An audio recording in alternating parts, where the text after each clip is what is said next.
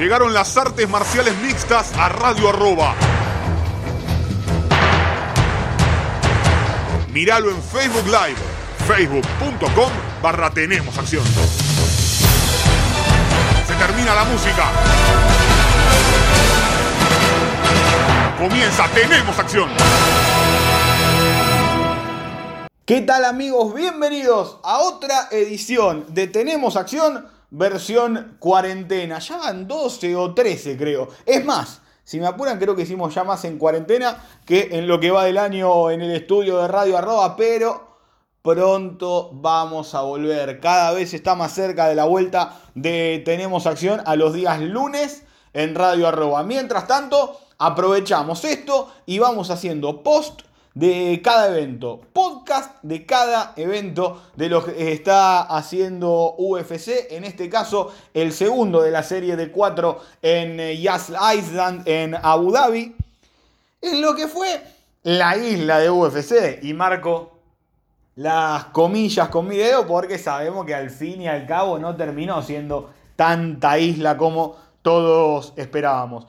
El fin de semana le ganó Usman a Masvidal si no lo escucharon todavía, pueden ir a escucharlo ahora. La verdad, como les dije, Más Vidal tiene números de superestrella y las escuchas del programa me lo demuestran. Pero ahora es momento de hablar de lo que sucedió este miércoles con la victoria de Calvin Keitar sobre Dan Ige en la pelea estelar de la velada, categoría de peso pluma, cinco asaltos de muy pero muy buen nivel. Y es la pelea de la que hemos hablado varias veces, el tipo de pelea, digo, que hemos hablado varias veces, porque están los fuera de serie, están los muy buenos, están los buenos, están los regulares, siempre en un nivel de, los top, digo, ¿no? Se entiende. Ya hemos tratado mucho este, este tópico aquí en Tenemos Acción. Bueno, Calvin Keitar está entre los muy buenos y Danigue está entre esos buenos que buscan pelear y hacer eh, competidores de los muy buenos para meterse, subir y bajar en eh, el ranking. Bueno, esa diferencia se notó. Si bien era la primera pelea a 5 rounds de Calvin Keitar, yo me quedé repasando los rivales y nunca tuvo una pelea sencilla ni en el debut. Keitar le ganó a Philly, Burgos, Fishgold, Lamas y Stephens. Perdió con Moicano y con Sabit Magomed Sharipov en una estelar que fue a 3 rounds, recordamos, y que todos nos quedó la duda ¿Qué hubiera pasado si esa pelea se hacía a cinco asaltos? Recordemos que fue con poco tiempo de anticipación y por eso se decidió que fueran tres los asaltos de esa pelea estelar. Del otro lado, un Danigue que venía de ganarle una decisión bastante discutida a Edson Barbosa, que había conseguido un muy buen triunfo sobre Bektic y que tenía seis triunfos al hilo, seis triunfos consecutivos que lo depositaron en esta pelea estelar. ¿Se quedó corto Igue? Sí. Por momentos el jab de Keitar fue demasiado, sí, me parece que la tarjeta fue 49-46 en favor de quien finalmente salió con su brazo en alto, tan solo perdió el segundo asalto y fue una pelea competitiva, pero a la vez, mientras más corría el tiempo, uno se daba cuenta que Keitar tenía más el roce con eh, los peleadores de más alto nivel y que sabía lo necesario para ganar ese tipo de combates. Y esto únicamente te lo da la experiencia. No tengo dudas que cuando a Ige le vuelva a tocar este tipo de peleas va a estar completamente a la altura de las circunstancias. A ver, en, eh, hace poco tiempo, digamos, le pasó, por ejemplo, a Hooker cuando Barbosa le metió una paliza tremenda y ahora es capaz de dar una tremenda batalla con Dustin Poirier. Eh, créanme que le va a pasar a Vicente Luque y dicho por él mismo en este podcast, en este programa, lo ha dicho Vicente, para pelear con Stephen Thompson necesitaba entrenar de otra manera y ahora ya sé cuál es esa manera que me puede llevar a la victoria en esas peleas muy pero muy importantes, esas peleas que mueven lo, lo alto del ranking, que al fin y al cabo, como siempre hablamos, a mí me interesa poco y nada el ranking, pero podemos llegar a ver que, que, se mueven y que empiezan a aparecer las oportunidades importantes. ¿Qué hace Jeremy Stephens, que tiene creo que ya cuatro derrotas consecutivas? ¿Qué hace José Aldo en el ranking de peso pluma cuando ya hace dos peleas, pelea en peso gallo, a mí no me pregunte, porque yo creo que le están dando el espacio a dos que no están para estar en esos números, entre los 15 mejores, al menos de la categoría de peso pluma. Stephens más por racha que por historia. Son peleadores que tienen cientos de batallas, Aldo fue múltiple campeón, pero Aldo no pelea más en la categoría, al menos no ahora, está peleando en la de peso gallo. Y Stephens viene con una seguidilla de, derrotas durísima. Entonces ahí es cuando uno se pregunta, che, ¿cuánto más van a estar de esta, de esta forma los rankings? Y es cuando se hace bastante inexplicable el eh, tema de los rankings. Dicho esto, ya hablamos y mucho de la categoría pluma en el programa pasado. Y me parece que es un buen momento para remarcar ciertas cosas. A ver, nos guste o no nos guste, haya estado bien o haya estado mal la decisión, el campeón es Alexander Volkanovski y le ganó dos peleas seguidas a Max Holloway. Léase, Holloway, si se quedan a 145 libras, se va a volver una especie de probador de retadores número uno hasta que Volkanovski no pierda el título. A no ser que Holloway meta racha de 4 o 5 victorias y con lo cerrada que fueron las dos peleas, le den esa chance, algo que UFC no suele hacer demasiado, esto de entregar una tercera pelea a quien haya perdido las dos previas. Como saben, siguen trabajos aparentemente, aún no, no se ha confirmado nada, aunque yo ya me imagino que durante la próxima semana empezarán a aparecer las confirmaciones para el mes de agosto. Recordemos todo UFC y todo el Contender Series, lo que acontecerá en el mes de agosto. Se supone que a fin de mes va a estar peleando Sabit Magomed Yaripov frente al Pantera, frente al mexicano Jair Rodríguez. Ahí dando vueltas quedan Ortega y Chan Sung Jung. El peleador coreano que está hablando en redes sociales pero que a la vez, por lo que dijo, no puede salir de Corea. Entonces queda medio ahí dando vueltas. Volkanovski sin rival claro. Yo creo que se va a tomar un tiempo para ver cuál será su próxima pelea y qué le ofrecen. A ver, en el revoleo, si le tienen que ofrecer una pelea hoy, yo creo que le ofrecen a Jung. Teniendo en cuenta que si hacen pelea a Sabit y al Pantera y que Brian Ortega no viene de pelear desde que perdió por el título contra Dominic Cruz, eh, contra Dominic Cruz, uy, escúcheme a mí, leí acá Dominic Cruz porque lo tengo anotado para River Statement, contra Max Holloway ya en el 2018 fue esto, ¿no? Allá lejos y hace tiempo, muchísimo tiempo, sin pelear para Brian Ortega, entonces sería bastante raro que le den la chance contra Volkanovski. Habiendo explicado esta situación, el rival de Holloway comienza a ser, entre comillas, el sacrificado el que tiene que ir y ganarle al que le gana todo menos al campeón. Y creo que sería una buena prueba para Kelvin Keitar que pelee contra Max Holloway. Me parece que, eh, a ver, no vamos a cambiar a, Calvin Keitar ahora después de 26 peleas como profesional, ni mucho menos.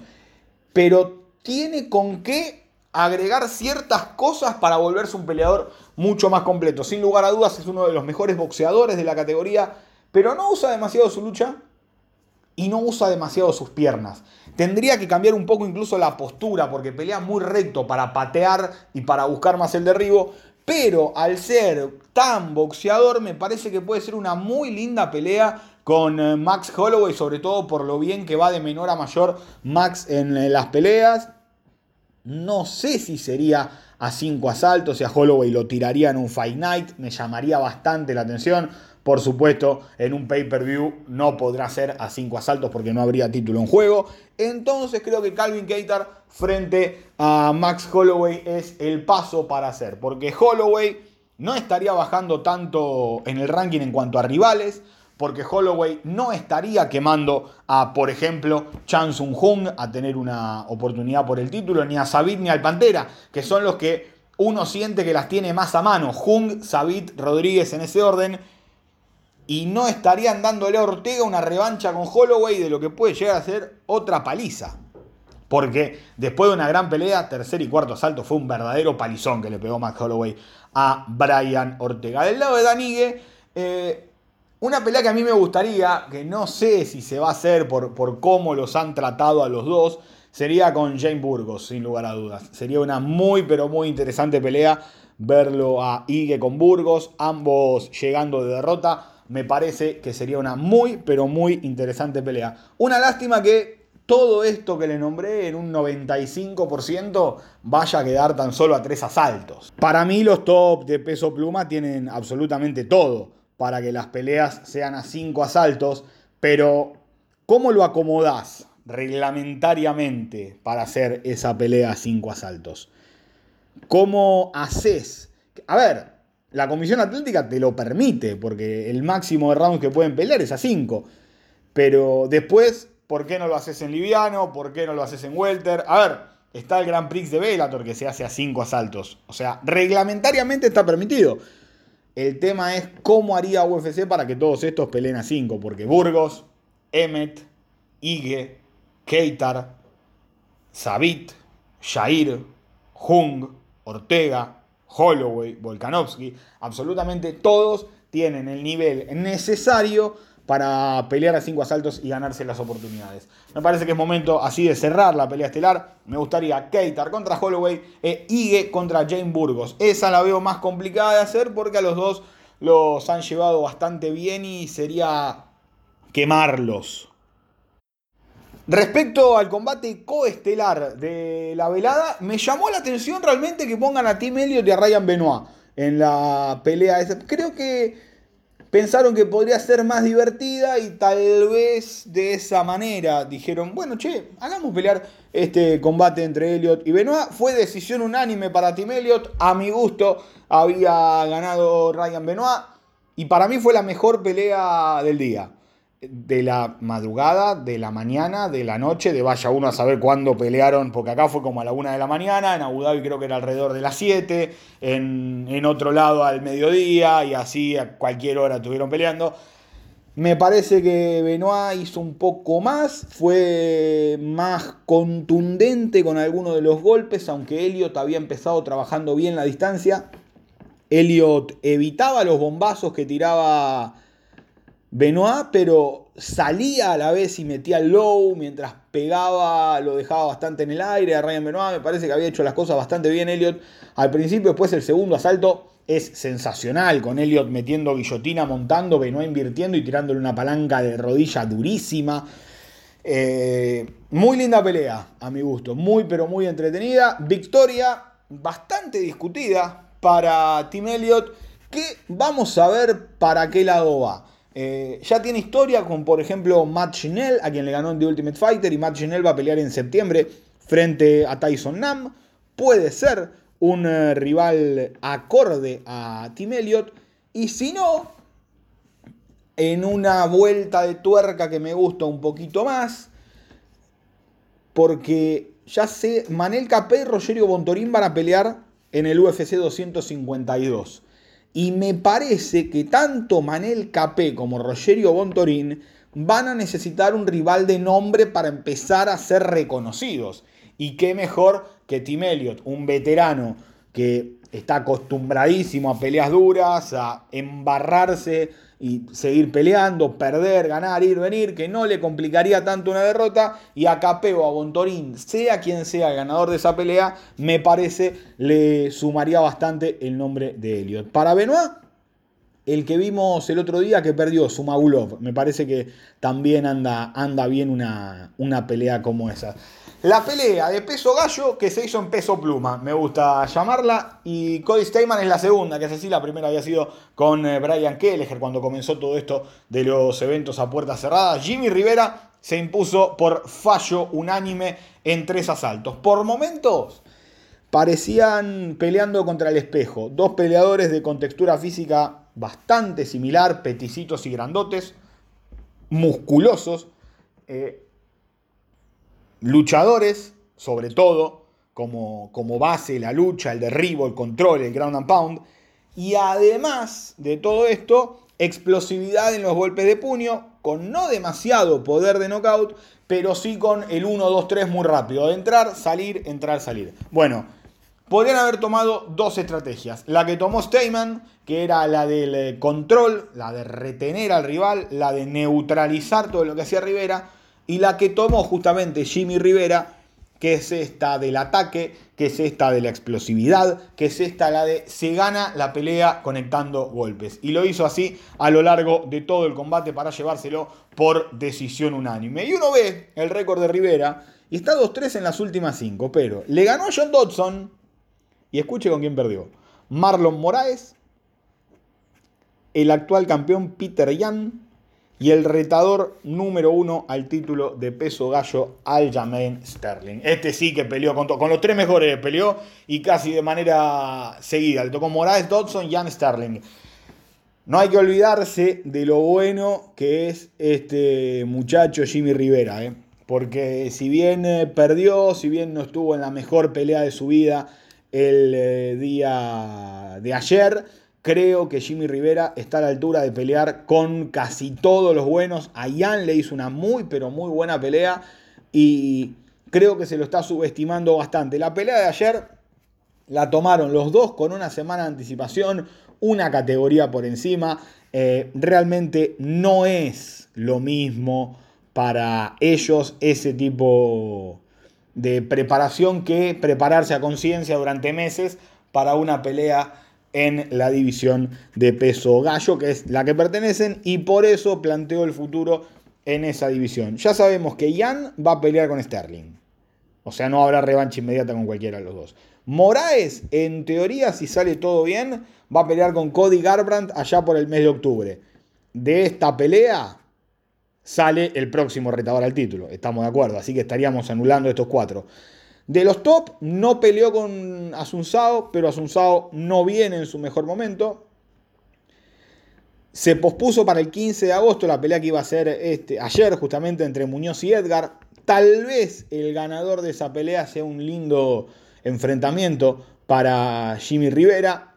Yo creo que Aldo, si bien eh, puede ser interesante, está clavado casi con Dominic Cruz. Y tal vez si tiene que mirar un poquito para atrás Rivera, quede, digo, atrás en el ranking, el ganador de Chito contra Jan Mali o el chino Song Yadong, que es un estilo similar, no digo el mismo estilo, pero me parece que empareja bien con Jimmy Rivera. Recordemos que Yadong le ganó una decisión muy, pero muy discutida a Chito Vera y empató con Steyman. Así que no lo veo tan tan raro que, se dé un combate entre ellos. Steyman, en lugar del que, por ejemplo, del que pierda de Muñoz y Edgar, puede estar la pelea sin ningún inconveniente. Me parece que, por ese lado tranquilamente puede estar. Balishvili, si le gana Dodson, puede ser una linda prueba para Steyman. Y una buena prueba a su vez para Balishvili. Dodson es como el gran probador que sale y le puede ganar a cualquiera. Así que a tenerlo también en cuenta. Una de las mejores presentaciones, sin lugar a dudas, que vi en, esta velada fue la victoria de Tayla Santos contra Molly McCann. Eh, creo que la inglesa salió como nunca.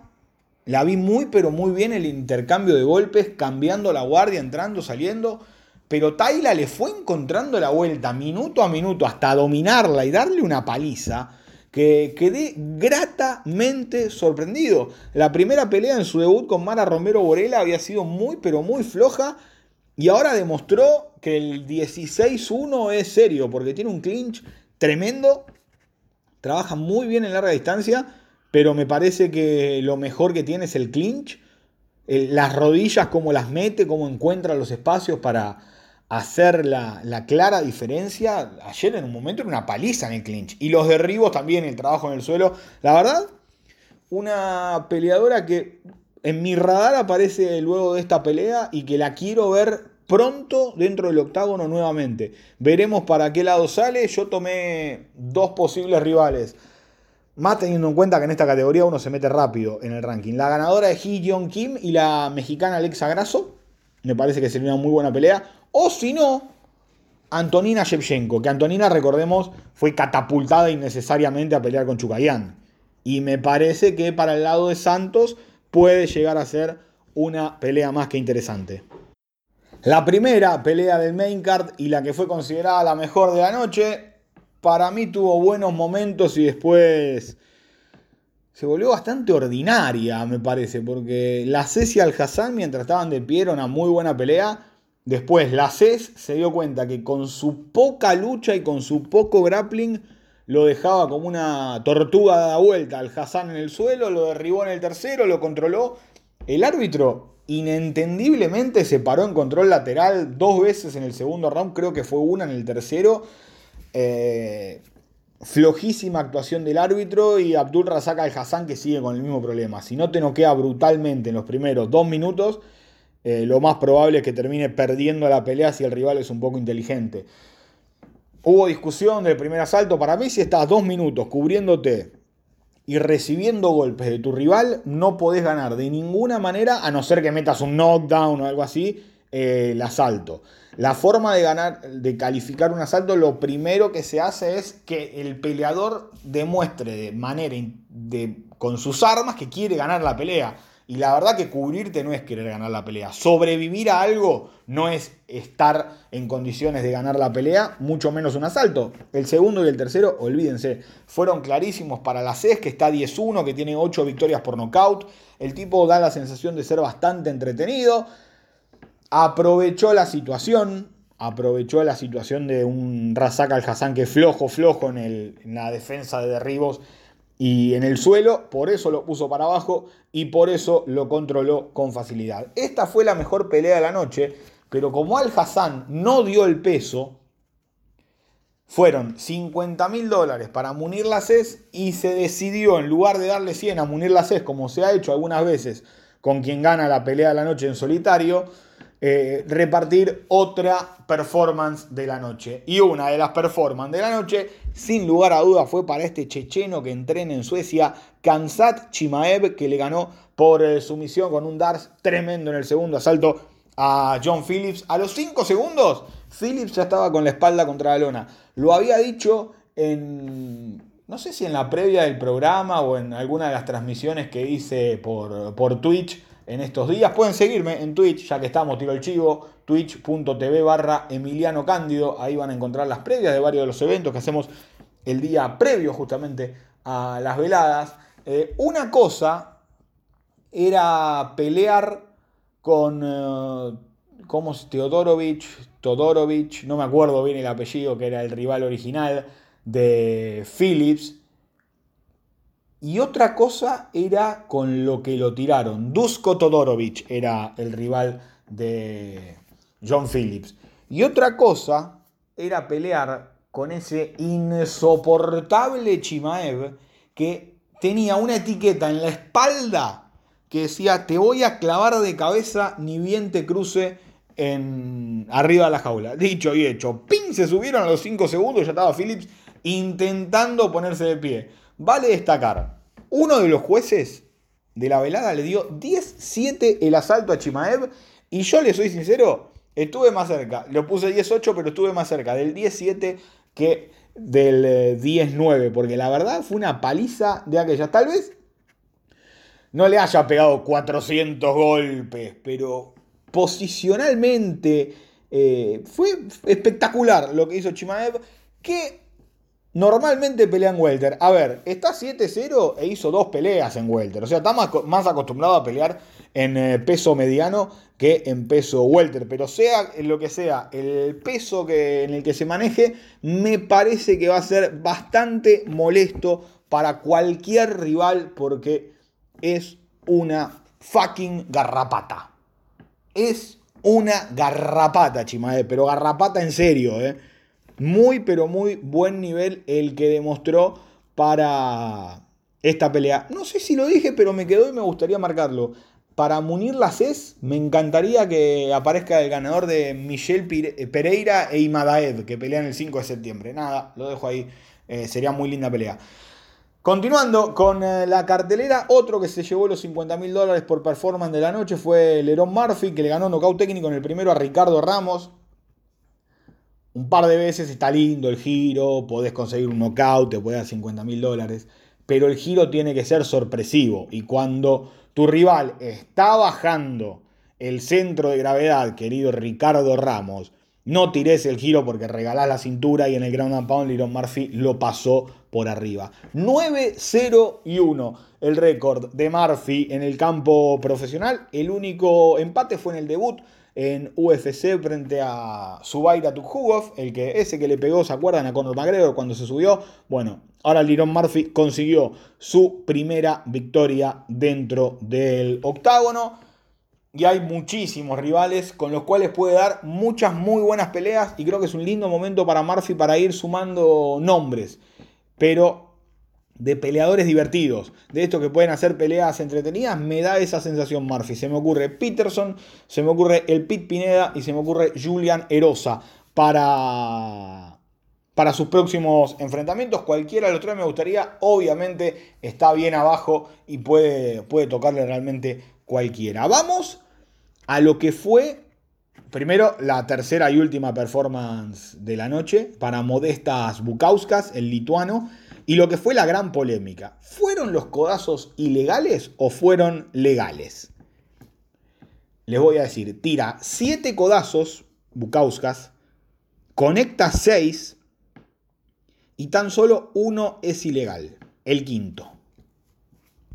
Solamente un codazo es ilegal y se vuelve legal porque él no tiene control sobre el cuerpo del rival y sobre el golpe que va tirando. Y si conecta uno ilegal mientras el peleador, el rival, cae o está en movimiento, el golpe se vuelve eh, no intencional. Entonces, si bien es ilegal, el árbitro no lo, no termina metiendo el tirón de orejas. ¿Por qué? Porque el golpe ilegal se da por un movimiento del rival. Es como cuando están en... Imagínense, situación, eh, peleador planchado, el otro arriba ganándole la espalda y pegándole. Le pega uno en la oreja, el peleador gira la cabeza, le pega en la nuca. Ese golpe en la nuca se le advierte al peleador, ojo, le estás pegando en la nuca, en el próximo te reto. ¿Por qué? Porque el rival que está abajo es el que mueve la cabeza para justamente hacer que el golpe sea legal y no le peguen en la oreja o no le peguen en la cabeza. Después, atrás de la oreja, chicos, ¿en qué parte del reglamento leyeron que atrás de la oreja es ilegal el golpe? Ustedes tienen que imaginarse la cresta de Chuck Liddell. Lo poco que tiene pelo en la cresta de Chuck Liddell, ahí es siempre ilegal el golpe. ¿Vieron el tatuaje que tiene Chuck? O si no, vayan y busquen Chuck Liddell Tattoo en Google. Ahí y para abajo, eso es todo legal. Sumándole que nunca tiró un codazo ilegal descendente, es decir, de 12 a 6. Todos los codazos, a excepción del quinto, fueron legales y no hay nada que reprocharle a Bukauskas ni al referí. Después hablamos qué hubiera pasado si Michailidis, en lugar de apuntarle a la puerta, que estaba abierta y casi se mata, va contra las rejas. Para mí, si se apoyaba contra la reja, el referí no la paraba. Eso es otra discusión. Eso no tiene nada que ver. Los golpes fueron completamente legales y como le digo, el quinto es el único que genera dudas. El quinto codazo de Bukauskas es el que genera dudas, pero generado por un movimiento de Michailidis no se va a considerar ilegal. Después vemos si les gusta el reglamento o no. Son cosas completamente distintas. Una es lo que dice el reglamento, que los golpes fueron legales, y otra es lo que uno quiere interpretar o le puede gustar o no del reglamento. Si no te gusta que los golpes sean ahí, bueno, eh, quejate con el reglamento, pero los golpes fueron completamente legales. E incluso el árbitro se lo deja más que claro a Michailidis. Cuando Michailidis intenta levantarse, le dice, ojo que los golpes fueron legales. ¿Estás bien? Pero los golpes fueron legales. Se lo aclara, se lo demuestra. Michailidis no se queja. Se ven las inflamaciones arriba de la oreja de Michailidis. Eh, realmente no entiendo de, dónde salió la, discusión tan airada de que los golpes fueron ilegales. Realmente no lo sé. Incluso, eh, si tienen Fight Pass, intenten... ¿Yo saben lo que hice? Eh, con la barra espaciadora eh, play stop, play stop, play stop constantemente para ver cómo entraban los golpes. Y se van a dar cuenta incluso los movimientos que hace Bukauskas para que los golpes sean legales y no se consideren ilegales. ¿Te gusta el reglamento? ¿No te gusta el reglamento? Es otra discusión. Si Michailidi se apoyaba contra la reja y no estaba la puerta abierta, la pelea seguida es otra discusión. Lo cierto es que los golpes fueron legales y, a ver, lo escuché con Felder y con Bisping, en ningún momento lo dudaron, Jonanik tampoco. Eh, claramente la victoria fue para modestas Bukauskas. Creo que está bueno, como siempre, ir, aclarando el reglamento en los lugares que, que se puede llegar a hacer agua porque no todos han leído el reglamento y, no tienen por qué hacerlo tampoco si no les interesa, pero lo que les cuento yo es que los golpes fueron legales y está en el reglamento la, la zona de impacto que no es ilegal. Dicho esto, Jared Gordon le ganó a Chris Fishgold, decisión unánime, muy pero muy buena pelea de un Jared Gordon que Viajó solo porque a todo su equipo le dio positivo del COVID-19. Incluso en Abu Dhabi le dio un falso positivo de COVID-19 a él. Por suerte no tenía nada, pero se había quedado sin equipo. ¿Quién fue al salve? Entonces, como se dice a veces en la lucha libre, ¿quién va al salve? Bueno, fue Paul Felder, compañero de equipo de Jared Gordon, que estaba como comentarista en la transmisión. Pidió por favor que lo dejen ir a hacer de esquina para Jared y vaya que les resultó. Triunfazo de Gordon en fallo unánime entre un Fishgold que no había dado el peso. Y todavía a mí me termina... no voy a decir me decepcionó Fishgold, pero esperaba bastante más de él dentro del octágono. Liana Joshua consiguió su primera victoria en UFC con palanca de brazo, hermosa palanca de brazo de Liana, que cuando consiguió empezó a moverse de tal manera de cerrar bien la finalización contra Diana Belvita. Belvita que movió bien el brazo cuando Liana se lo permitió para justamente evitar la palanca, luego no pudo hacerlo y atentos acá porque para mí Jack Jor es muy pero muy bueno, 13-0, 2-0 en UFC, dos victorias por sumisión dentro del octágono. De las 13 tiene 12 antes del límite, 8 por sumisión, 7 fueron mataleón, 4 knockout. A ver, después cuando... Espero que no le pase algo como le pasó a Brett Jones. Cuando se encuentran con un grappler o un wrestler de estilo similar al suyo que es norteamericano, lo terminan complicando. Me parece que si a Shore lo llevan de a poco puede llegar a ser una de, las caras galesas en UFC, que siempre tiene aguante la, banda galesa. Eh, Brett Jones, ya les digo, ahora incluso pelea el, sábado contra Montel Jackson.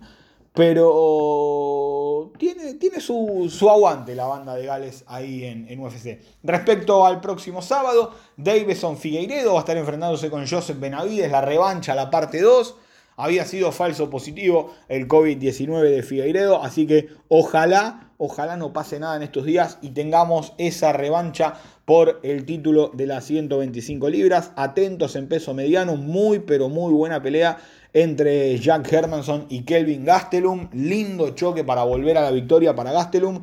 Y también importante para Hermanson, que si mal no recuerdo, también tiene que volver a la victoria, ¿no? La última de Hermanson fue derrota. Vamos a ya sacarnos la duda. Me parece que fue la que perdió con Canonier. Así es, los dos vienen de derrota. Gastelum con Till, Hermanson con Canonier. Así que me parece que es una muy, pero muy interesante pelea, divertida de ver. Mardi Chiesi con Rafael Fisiev. Tiene pinta también de, de ser interesante la pelea. Quiero verlos uno al lado del otro antes de terminar de opinar. Lipski con Luana Carolina en las 125 libras. Y la primera del main card, 125 libras también. Y pelea de reserva por si pasa algo con Figueiredo o Benavides. Alessandre Pantoya contra Askar Askarov. Es una muy, pero muy interesante pelea.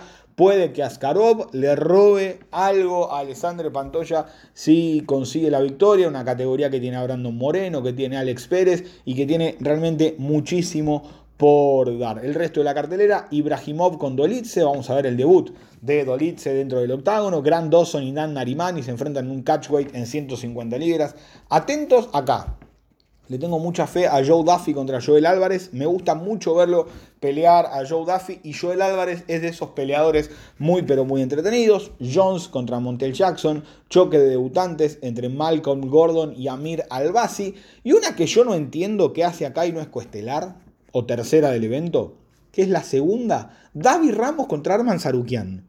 ¿Alguien me explica cómo terminaron tan abajo David Ramos y Arman Sarukian? Porque para mí es un recontra peleón, pero recontra peleón en serio. Es muy, pero muy interesante David Ramos con Arman Sarukian. Cualquiera de los dos puede meterse en el top 15 de la categoría, si es que alguno ya no lo está. Me parece que, que le erraron ¿eh? al lugar en el que están. Y la primera será entre Sergei Spivak y Carlos Felipe en la máxima categoría de peso. Eso el sábado 18 de julio. El viernes 24 vuelve Velator con Ricky Bandejas contra Sergio Petis en la estelar. El 25 de julio en la pelea estelar en la isla van a estar enfrentándose Robert Whittaker frente a Darren Till. Primero de agosto, Irene Aldana frente a Holly Holm. 8 de agosto se supone que la pelea es Derrick Lewis frente a Alexei Oleinik. Ese día pelea Pepi, el argentino Laureano Staropoli, frente al eh, experimentado y duro Tim Means. A pesar de eso, es una muy buena oportunidad para Pepi, es una linda pelea. El 15 de agosto la trilogía se cierra, Stipe Miocic contra Daniel Cormier. Ese día pelea Marlon Chito Vera, el ecuatoriano contra Jan Mali. Ya para esa fecha también va a haber Contender Series y después vaya a saber uno cuántos eventos siguen. Así que me parece mejor cerrarlo ahí con la información toda armadita, toda acomodadita y de esta manera nosotros nos despedimos de esta nueva edición de Tenemos Acción, versión cuarentena. ¡Chao!